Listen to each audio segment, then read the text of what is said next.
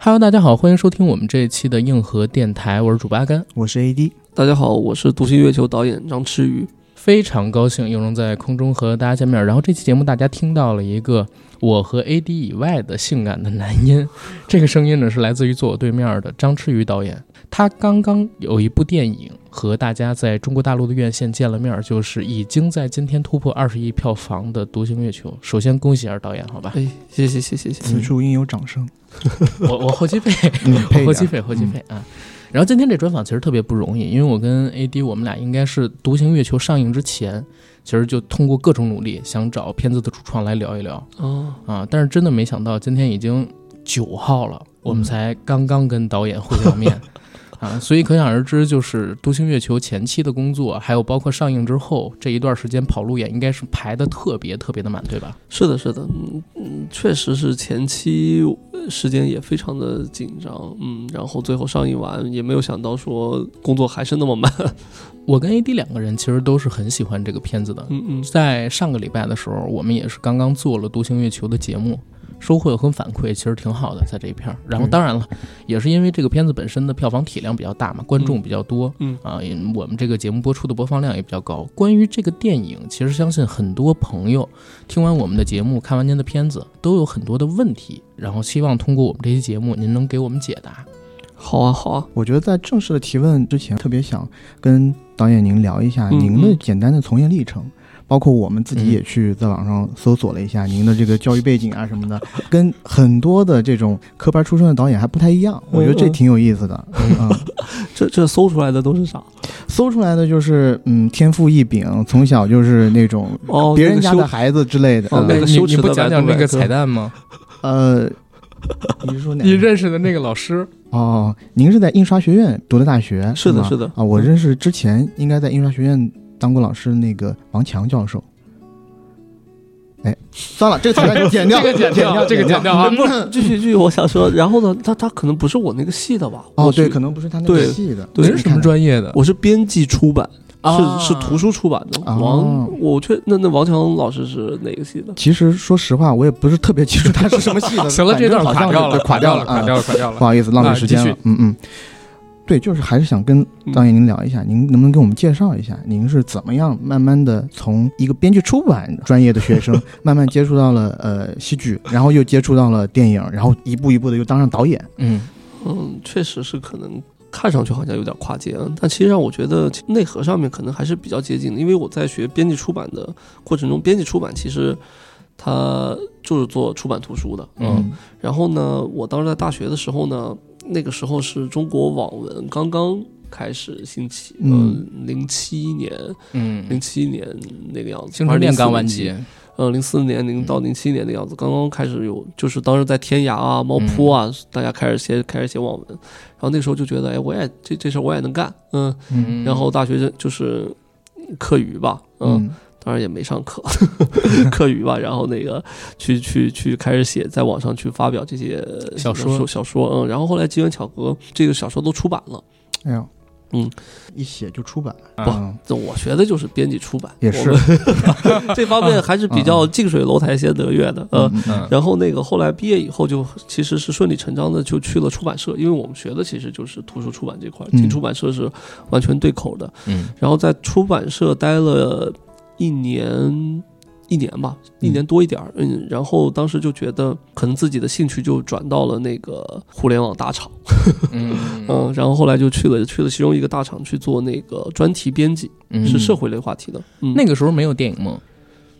没有也没有后来做开心麻花话剧的这种话剧舞台梦。没有，那是什么机缘巧合，从大厂然后到了开心麻 花呢？难道是给的太多了？那那应该是不太会，因为导演说来开心麻花十年了，开心麻花在我们看来真正就是走到大众面前，还得是一零年代上了春晚，一二年上春晚开始的，嗯嗯，我也我也就是一二年进的。其实我在大厂也是待了一年，待了一年以后，当时正好在大厂就可以接呃接触到一些更多的各行各业的朋友吧。当时嗯我正好有一个朋友是在影视这一行的，嗯然后他就跟我说，他觉得他建建议我去做呃文学策划，因为我前嗯嗯面出过图书，出版过图书啊是。他说有这样的那个文学的功底，然后呢，其实很适合去给那个影视公司做文学策划。嗯，然后从那个时候开始，哎，我对影视这块儿就是从一个纯文字开始，开始往影视这块儿开始产生兴趣，嗯嗯，然后去了那家影视公司做了小半年的，我跟了一个项目，当时跟了一个 OK 项目项目那个项目具体我就不说了，嗯嗯，其实呃也确实是个有名有姓儿的项目。嗯跟完以后，当时正好赶上麻花招编剧，麻花从来没有招过编剧，嗯嗯，这是一一年年底的事情那。时候在扩编有点，呃，对，我就自己就投了一个投投了稿，嗯，哦嗯、然后没想到就招致啊麾招下上了，嗯，然后我就是在二零一二年一月四号跟漫画签的约，正式加入了漫画，那个时候投的稿是一个什么类型的喜剧故事？有点类似情景剧，其实就是一个很小的小小小短片，嗯，就是一个非常小的短一个小段子 sample 那种，嗯明白嗯，嗯，然后进了麻花以后，呃，您是以策划作为开始，还是直接进来就是编剧？嗯，进去就是编剧，进去就是编剧，对然后是给麻花做一些舞台剧的编剧嘛？呃，进了麻还花是以后，其实先是从网络剧开始的，网络剧呃对对对，因为最那个时候麻花在做一个叫麻花麻花剧场。嗯嗯，麻就叫麻花这样的一个网络剧，嗯嗯，然后网络剧完了以后开始呃做话剧的编剧，嗯嗯，然后做话剧编剧，最后到一七年，然后做那个孙杨导演带着我做了《铁拳》，然后再到、啊，啊，哦这块儿就进驻到电影里面来了。对对对，刚才您说做了《羞羞的铁拳》，那个时候其实是一七年上映的，然后中间到《独行月球》上映应该有五年的间隔，然后这五年的时间里边，您都在做这部电影嘛？然后这部电影也是您独立执导的电影，嗯嗯，是的，因为其实月球它就是一个是体量非常大，嗯，嗯然后呢。嗯，本身的它的周期就长，然后再加上我做我做事儿确实效率比较低， 其实从剧本开始就是磨的打磨的时间也比较长，嗯，嗯然后我从一八年二月份着手开始做这个月球的月球的剧本，嗯，嗯一直到二二年的年初才出了剧本的一稿，二二年， 22年哦二零不二零年，年20年二零年嗯年初才出了剧本的一稿，然后一九年年底开始搭的主创班底，嗯然后其实出完剧本一稿的同时，我们开始筹备，嗯嗯嗯，其实是从二零年的年初开始筹备，然后剧本同继续推进，嗯，然后筹备还在继续修改，对对对，还在嗯修改，然后开始筹备，然后筹备到二零年六月份进虚拟拍摄，嗯，嗯虚拟拍摄完以后，到同年呃到二零年的十二月开机，嗯嗯，据说拍摄有五个月之久，一百四十二天，将近五个月。明白？那第一次独立来执导，您觉得有什么区别吗？嗯，独立指导肯定是。他他不像两个人能有商有量的，嗯，嗯这独立指导一定是压力会更大的，而且这个戏的体量确实又大，嗯，体量又大，然后纯的，嗯，接触反正接触到的方方面面都是之前所不熟悉的。嗯嗯，就是那种特效片的拍摄也好什么样，但是所幸就是，嗯，一个是有各种非常有经验的主创在帮助我，嗯嗯，然后另一方面就是前期的虚拟拍摄，我觉得对我的帮助也是非常大的。嗯，嗯虚拟拍摄可以可以简单介绍一下虚拟拍摄是啥意思啊？嗯虚拟拍摄就是，嗯，拍动画片儿，嗯嗯，其实就是有一个虚拟的场景。嗯然后我们把一个虚拟的角色放在这个虚拟场景里，这个虚拟角色所有的行动都是通过动动作捕捉实现的。假设我这个动作捕捉一个真实的演员打了一套拳，嗯那我这套动作捕捉的数据放到这个虚拟角色身上，这个虚拟的角色也就可能打了一套拳啊、嗯然后我再拿虚拟的摄影机在这个虚拟空间里面去拍他打拳，嗯可以拍各种角度，近的也好，全的也好，中的也好，嗯。然后我就得到了一堆虚拟的素材。嗯嗯嗯嗯，然后我再把这些虚拟素材进行剪辑。就我当时是把所有重场戏都已经做过一遍了，对做过一遍了，嗯，这样的好处是有两点，一个是效率提大大提高了效率，我实拍可能一天只能拍十五到二十二十五个镜头，嗯嗯，但是虚拟拍摄我一天可能拍八十到一百个镜头，嗯这样的话我可以把各种拍摄方案都试一遍，在虚拟拍摄的时候它成本低啊，嗯嗯，嗯，就就呃相对来说性价比高，嗯，这套方案是怎么选择出来的？也是那个我们的特效指导推推荐的，是然后明白关最关键的是，其实它经过了第一次二创。嗯就是我啊，我相当于已经拍过一遍了，可以简单理解为我已经拍过一遍。嗯其实我在我们实拍开机前，我已经把所有重场戏我都已经剪辑完了，而且啊是。可能我当时我们可能能一次性拍三四个方案，嗯嗯，但是最后我们肯定已剪了经一个选选好了一选好个了最我好们觉的，嗯得最好的那个方案，所以到实拍的时候，只要根据这个最好的方案去下机位、下镜头就好了。嗯嗯，明白。因为您刚刚说的这，比如说虚拟拍摄啊什么的，这个其实是在一些比较大的科幻片制作的时候比较常见的手段。现在是，那么我们想问的是，比如说您之前一直也是做喜剧为主，然后现在尝试的是做一个科幻喜剧片。那我们知道，又是科幻，又要加上喜剧，在这么样一个有压力的项目下，项目推进过程是比较顺利吗？还是有很多的波折？能不能跟大家分享一下？这个就看怎么去定义了。首先，你要说顺利，首先是我觉得在有疫情的前，就是我们当时刚开始筹备的时候，正好是疫情是刚刚嗯开始，嗯，然后那个时候整个行业其实都很悲观，嗯愁云惨淡，对哦对对，然后开心麻花的整个话剧业务就就基本上就被断了被断了，嗯嗯，就大家都知道剧剧场都完全停了，嗯嗯，是所以在这样的前提下，公司依然能支持我做这件事情，然后我们能安安全全的把整个筹备期、拍摄期都度过，包括最后的后期，是嗯从这种大的层面上讲，我觉得是顺是顺利的，嗯嗯，其实也很感激，但是你要说。嗯不顺利，那肯定是各种各样的问题，嗯呃因为这个难度非常非常的大，嗯呃无论是我们要去现场拍一个人和一个袋鼠，就这个嗯袋鼠其实用到了现在最、最先进的技术，嗯、但是嗯怎么去把它在现场真实的实现出来？我们这个袋鼠是光学捕捉和动作捕捉两套捕捉技术嗯嗯都用上了，嗯、这其实在国内都是首次，嗯嗯嗯，然后在实拍的时候，还是因为体量大的原因，你你就会遇到各种各样的问题。我我举个例子啊，嗯当然这种问题会非常的细节，比如说拍返回舱，就是腾哥驾驶返回舱，嗯然后被陨石击中以后旋转的那场戏，怎么去实现它那个转？嗯嗯，我们首先是把一个返回舱放在一个六轴平台上，六轴平台是嗯嗯影视拍摄里面就是可以让产生震动的这么明一白个大型平台吧，嗯嗯，它是有几个液压杆支撑着的，知道嗯然后把这个把这个一个返回舱放到六轴平台上，然后在返回舱外搭一搭建一圈环灯，就是一个环形的一个灯带，嗯就这样的话，你那个灯带的光是不停的在旋转的，嗯嗯就是那个光是嚓嚓嚓嚓嚓一盏盏变过去，像看上去像旋转，嗯嗯然后你身处在返回舱里面，你透过那个窗户，这个光，你看着这个光在旋转，就好像我们现在看窗户是外面、嗯光在旋转光，晕的变换，对你就会觉得，哎，好像整个返回有在舱旋转的样子，有在旋转。是嗯对，我们制定完这样的方案以后，然后再到具体拍摄的时候，会有更麻烦的事情，就比如说我们想拍一个扣着的镜头，我们要把顶拆掉。嗯你把顶拆掉的时候，你就会面临一个问题，那演员怎么进去呢？ 是因为它没门儿，实际上它是没有门儿的嗯啊。嗯嗯然后就是这种很小的问题，你我我们需要把腾哥拿威亚吊起来，挂里边去，直接就放进去。嗯嗯呃，其实都是这样的问题。然后包括我们整个返回舱，因为我们你要拍另外一面的时候，你需要把这一面合上，再把这面拆掉嗯啊、但是这个时候你在台就是六十平台上是不能操作的，你需要把整个返回舱吊装下来，嗯你在你在下面完成这个拆装，然后你再把它放上去，再放上去啊、嗯然后有的时候我们还要拍底面，嗯，拍底面的时候你需要把返回舱吊下来，悬拆掉空底，然后你再嗯翻一个个儿，啊，就是在反，就是在它的角度其实已经不是和地面平行的平状行的态那个角度。啊，OK，明白，嗯，嗯所以明嗯其白实有各种各样的这样的复杂的问题。嗯明白我想引申一个问题，因为我刚才听导演就您只说了这么一个，嗯在拍摄过程当中的细节，其实难度已经很大。嗯，那我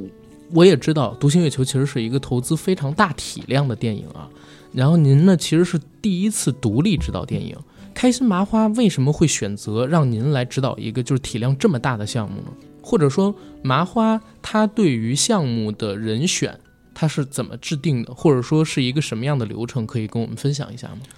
首先我觉得可能还是呃，当然是因为我在麻花时间也很长了嘛，嗯然后在这么长时间里面，其实公司的老板对我也信是对是有了解和信任的，嗯，我觉得这个是特别重要的。然后呢，一方面是我觉得我对讲故事的能力是获得他们认可的，嗯嗯多年的其实编剧，对对对，对其实就好像，嗯，就虽然可能我在大特效电影上嗯缺乏经验，啊嗯但其实那都是可以通过主创去补足的。嗯其实就好像昆汀就说过，那个也许在场的所有人都比我懂电影制作，嗯嗯，但是我比他们懂剧本。嗯，故事第一，对，故事其实第一这个是这个是比较关键的。然后其次是在于，因为这个故事它其实是个漫改作品，嗯呃然后其实我确实是呃一直是非常呈现出来的状态，就是我非常擅长漫画去做一漫些画这样这种风格类型的明白故事，嗯，对就是我慢之风的东西，对对对，这种比较浪漫的，然后有漫改气质的、嗯这个故事，所以其实这个故事是在最开始我给到老板的时候，他们也认为是最适合最我来适合做您。嗯，嗯，也是您发掘的这个故事啊，，对对，明白？嗯，然后我觉得其实其实还有我觉得最重要的一点是嗯麻花的这种。嗯，敢于相信新人导演，然后的这种魄力也好，信任也好，嗯我觉得这是非常非常对难得，我觉得这太难得了，对，这因是非为常难得。听您的这个呃履历，等于说算是一个半新人导演吧，对嗯一下子要来一个这么大的项目，是的，我相信有很多的国内或者国内外的电影公司都可能都下不了这个决心。对嗯，是的，嗯我我都想过，要是换我自己，我都不投。我们其实之前也有聊过开心麻嗯花，我们觉得开心麻花怎么说呢？其实是一个双刃剑来的，我们会觉得有一点点义气。 嗯嗯，这个义气呢，就是它能够选择很多还没有经过市场验证的，或者说没有完全经过市场验证的，但是他们自己有信心的，和他们合作时间也比较久的这些搭档，嗯让他们去挑大梁做一些项目。嗯，嗯这个真的是开心麻花的一个特色来的。是的，是的，是的，这个嗯我觉得是真的是在这个市场上非常非常难少的，的难嗯对真的少是见很难。这是我甚至觉得，嗯，这可能是麻花能一直有这么多新人导演能出来的根本性的原因。嗯，嗯，就是千里马常有，伯乐不常有。嗯是是愿意是给机会，这一点真的是嗯难能可贵。苦日子一起熬过了的嘛，嗯，对吧？然后演员是如何定下的《独行月球》这部片子？我的创作习惯其实就是在创作之初，我就会把每个演员希望未来是谁演，我就会先对对对应上。嗯然后我在创作的时候，其实就比如说黄毛，我当时想的就是蔡伦来演，嗯，然后我就会往蔡啊，伦的。您就照着他写的对啊，哦所以其实怪不得，腾哥和丽姐都是我在最初创作这个，就是设定好，哎，有这么一个角色的时候，我就想好说，是要，因为我觉得他们特别合适。嗯，嗯当然，当然肯定是我从合适的角度先选定，说我心目中是谁来演啊、然后在创作的过程中再根据他们的特点再去进行创作。明白。腾哥也是一找就立刻就答应了。嗯，那不，腾哥首先他是一个对故事极其挑剔的、嗯呃演员，嗯，然后所以我也我也知道说必须要拿到一个非常好的故事，才有可能去打动腾哥，嗯，嗯所以其实，在一开始我也我其实，在一八年，呃，刚开始创作这个故事的时候，我其实就跟腾哥说过，我说我找到了一个好故事，嗯、但是因为当时剧本也不成熟，我就没有跟他说具体是个什么样的故事，嗯然后再到后面，故事大概在呃雏形出来以后，嗯，但那个时候我也没有第一时间先把整个剧本给他，因为我、嗯我我觉得看剧本他太耗时间了，太耗时间了，嗯对，嗯所以我当时自己剪了一个很短的小视频，啊嗯，，就通就就那么两分钟把这个故事大概的过大了概一过遍了给一他遍，给他对，说其实嗯剪的有点鬼畜，哦，好就聪明的一种方法，嗯这个剪了一个鬼畜视频，两分钟给腾哥把这个故事大概讲一遍，嗯，然后腾哥听完以后啊、他知道是啥了，然后先提起腾哥的兴趣，然后再把剧本给到他，哇！嗯下次 Force 的那些新导演应该学学这招。呃，对吧大现在一些新导演已经学上了，哎呀已经 学上了。嗯 low 了，我 low 了，low 了。对，我们在看这个片子里的时候，除了麻花的这些演员以外，我们觉得有一个人，我们觉得是让我们很震惊的，是黄子韬。嗯嗯嗯，黄子韬在这部戏里面，我觉得贡献了一个非常惊艳的演出，对嗯而且牺牲也很大。嗯对然后我就想问，呃，黄子韬的部分，在您和他提的时候，他的经纪团队有提出任何的异议吗？嗯，没有，就是这是我，这是我也特别惊讶的。嗯啊是吗 对，首首先是，首先是一开始我就是想创作一个，就那个角色是想展现一个呃平在正常光景下面，正常光景嗯下嗯面是一个 idol 啊，但突结遭果到变了，故之后的突，遭变故到了世界末日以后，这个 idol 展现出了另外呃的一完全面不顾各种形象了。对对对，完全嗯不。所以想塑造这么角色，塑造这么一个呃角色呢，最好其实就找一个真的爱爱豆豆这样啊对观众的冲击一定是最大的。而且我相信他只要能演好，就能能能敢这么演，嗯，就一定会给观效众带果十来足。在现实和戏里两个层面的冲击。嗯，对，而且当时他那个假发摘下来之后，应该有做特殊处理吧？我是我他是说什么意思？他难道是天生就那 样吗？不不可是能，不是， 我是说他假发摘下来之后，当时光景应该变换了一下，特意突出那块儿对应该。对，我其实嗯是在调色的时候把他脑门儿给调 亮了，啊，，对吧？ 油了已 经。观了一观察下的非常的嗯仔细。没对对对主，要哎，算不他说了。有一些这种 concern，他有这种没有顾虑没有没有没有没有没有，人到中年了也是。嗨然后当时。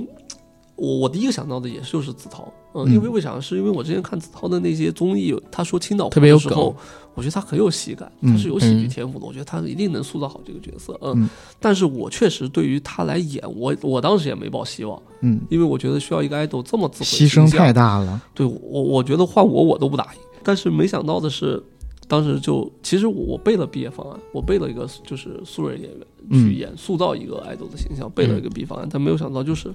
子韬一下子就答应了，嗯这确实也是完全出乎我意料的。而且到现场来以后，他对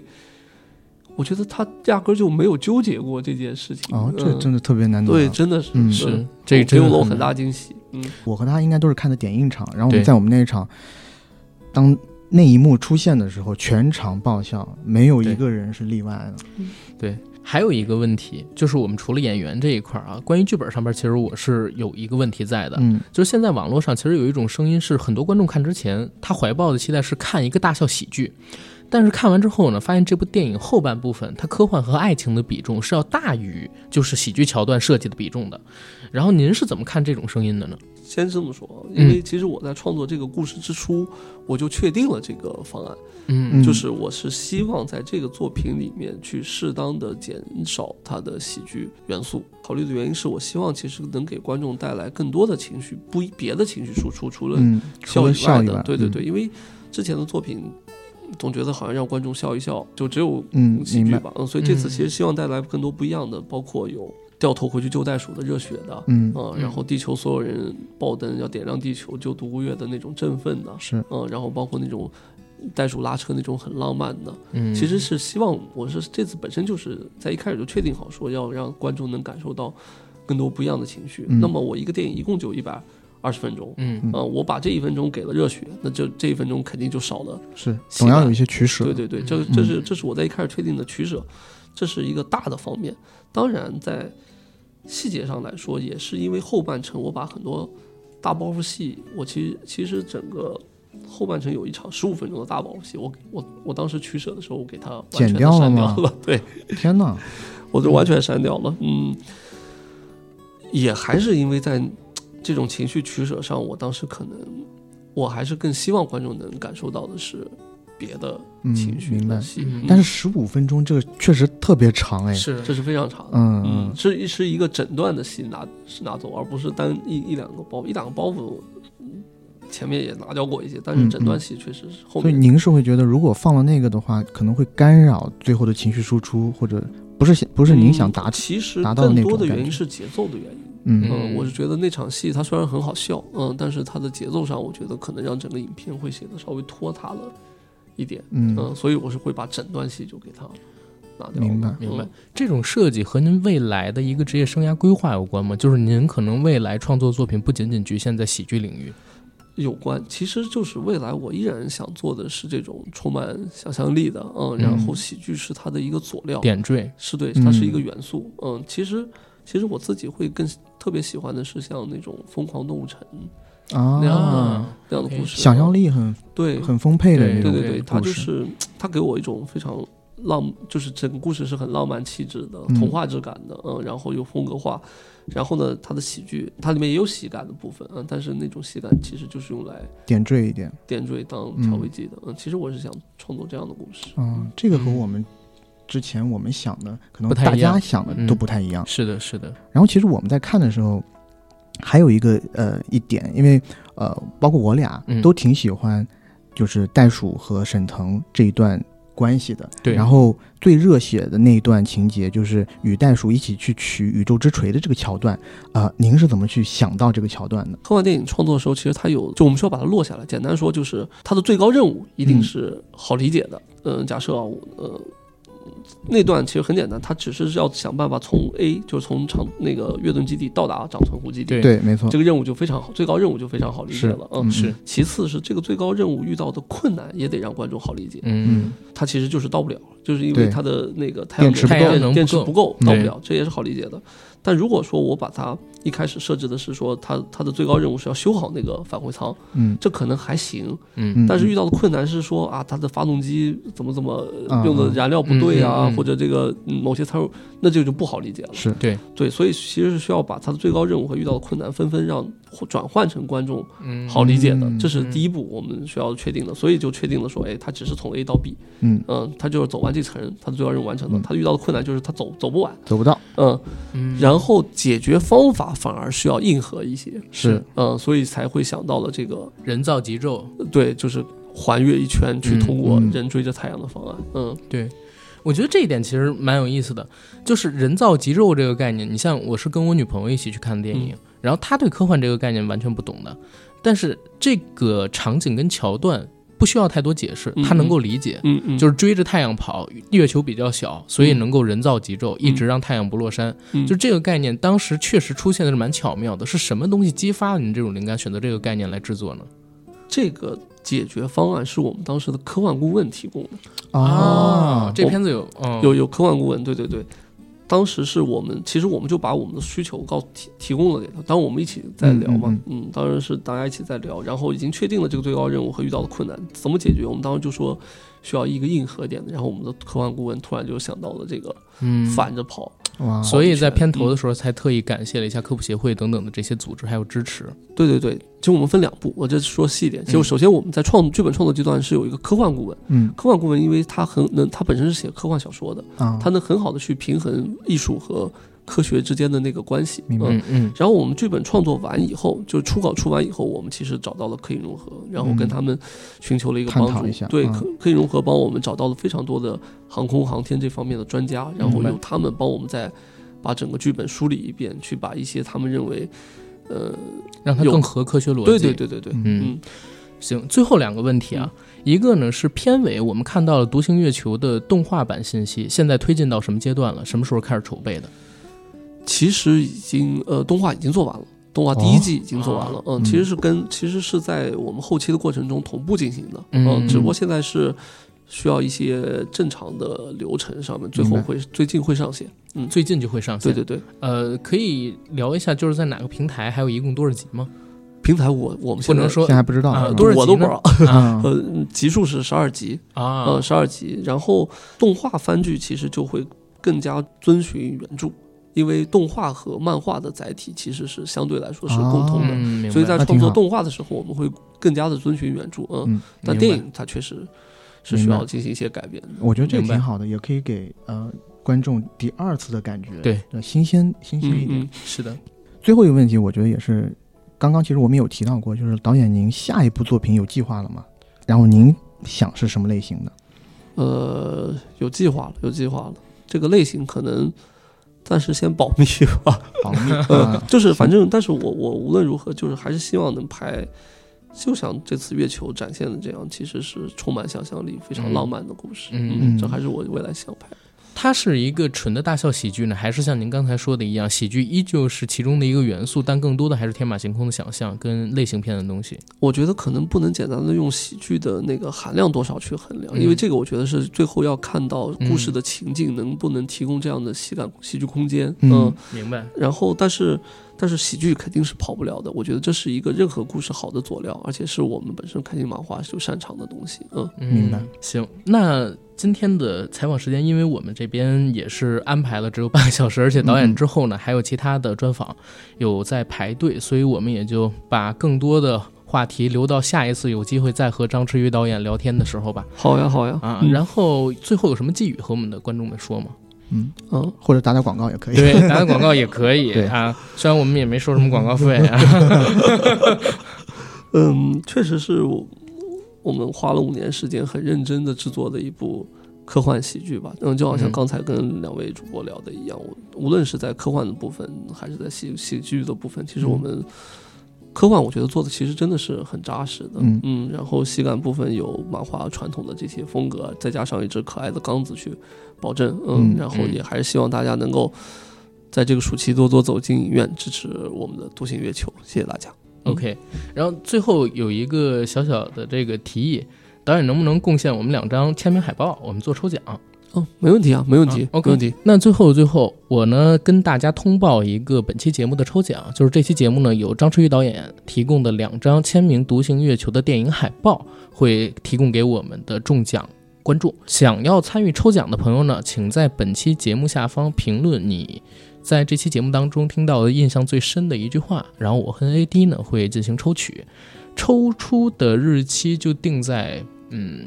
八月二十号之后的第一个星期一，我们上的那期节目的片头，好吧？然后谢谢大家，也谢谢张弛宇导演，我们今天的专访就结束了，嗯好吧？谢谢大家，嗯，谢拜谢拜。